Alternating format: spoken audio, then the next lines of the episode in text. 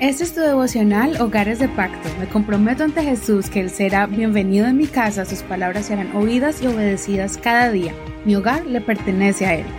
Bienvenidos a tu devocional. Vamos a comenzar un nuevo libro, es el libro de Éxodo. Hoy vamos a empezar el capítulo 1.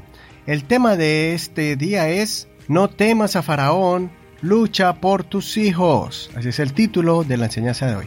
Vamos a leer Éxodo capítulo 1, verso 1 al 22. Estos son los nombres de los hijos de Israel que entraron en Egipto con Jacob, cada uno con su familia. Rubén, Simeón, Leví, Judá, Isaacar, Zabulón, Benjamín, Dan, Nestalí, Gad y Aser. Todas las personas descendientes directos de Jacob eran setenta. José ya estaba en Egipto.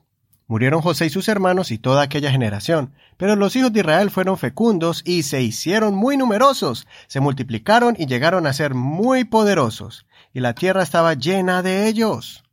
Después se levantó un nuevo rey en Egipto que no había conocido a José, el cual dijo a su pueblo, He aquí el pueblo de los hijos de Israel es más numeroso y fuerte que nosotros.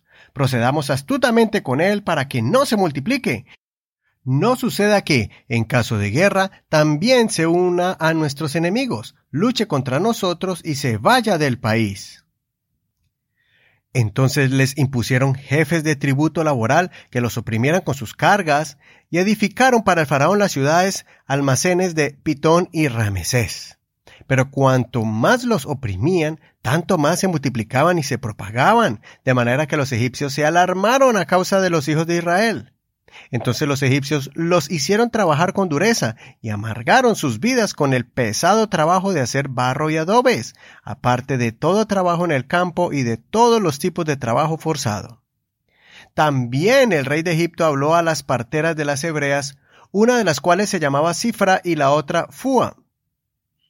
Y les dijo, cuando asistan a las mujeres hebreas a dar a luz y vean en la silla de parto que es niño, mátenlo, pero si es niña, déjenla vivir. Pero las parteras temían a Dios y no hicieron como el rey de Egipto les mandó, sino que dejaban con vida a los niños varones. Entonces el rey de Egipto hizo llamar a las parteras y les dijo, ¿por qué han hecho esto de dejar con vida a los niños varones? Las parteras respondieron al faraón, las mujeres hebreas no son como las egipcias, ellas son vigorosas y dan a luz antes de que llegue a ellas la partera.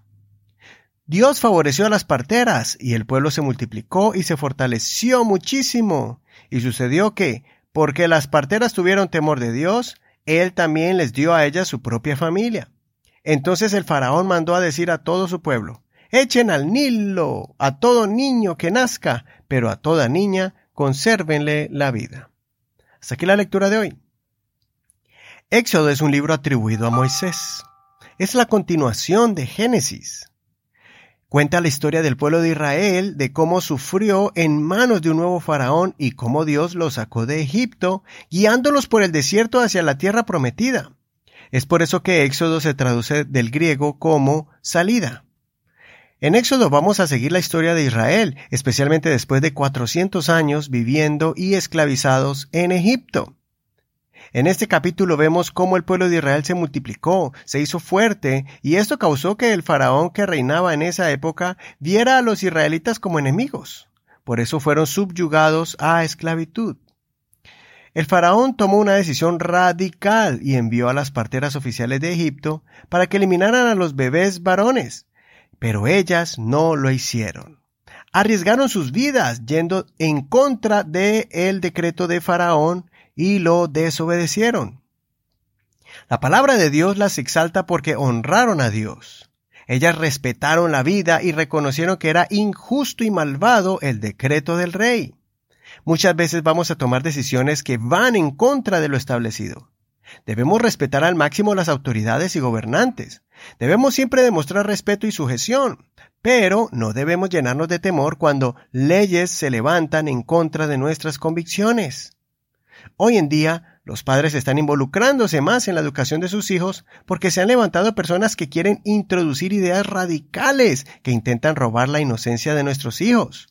Como padres debemos asistir a las reuniones de escuela, revisar el currículum de educación y hacer sacrificios por cuidar la mente y el alma de nuestros hijos. El enemigo quiere destruirlos desde temprana edad. Cuidemos a los más vulnerables. Oremos por dirección para poder tomar las mejores decisiones. Educar a nuestros hijos en casa acerca de lo que es bueno y malo, correcto e incorrecto, moral e inmoral. Busca libros y conferencias en la Internet acerca de cualquier tema que te preocupe. Busca páginas de Internet como Focus on the Family, si entiendes inglés, o Enfoque a la Familia en español donde encontrarás material gratuito para estar informados en temas de la actualidad. Páginas como estas existen muchas con índole o con bases cristianas. Estamos viviendo tiempos donde la guerra espiritual se está peleando en el intelecto, en la educación. Faraón, el enemigo, quiere nuestros hijos, pero existen hombres y mujeres como las parteras que se están preparando para enfrentar a un faraón, a las autoridades presentes y detener sus planes extremos de ideas radicales que van en contra del núcleo familiar y de los principios y bases morales cristianas.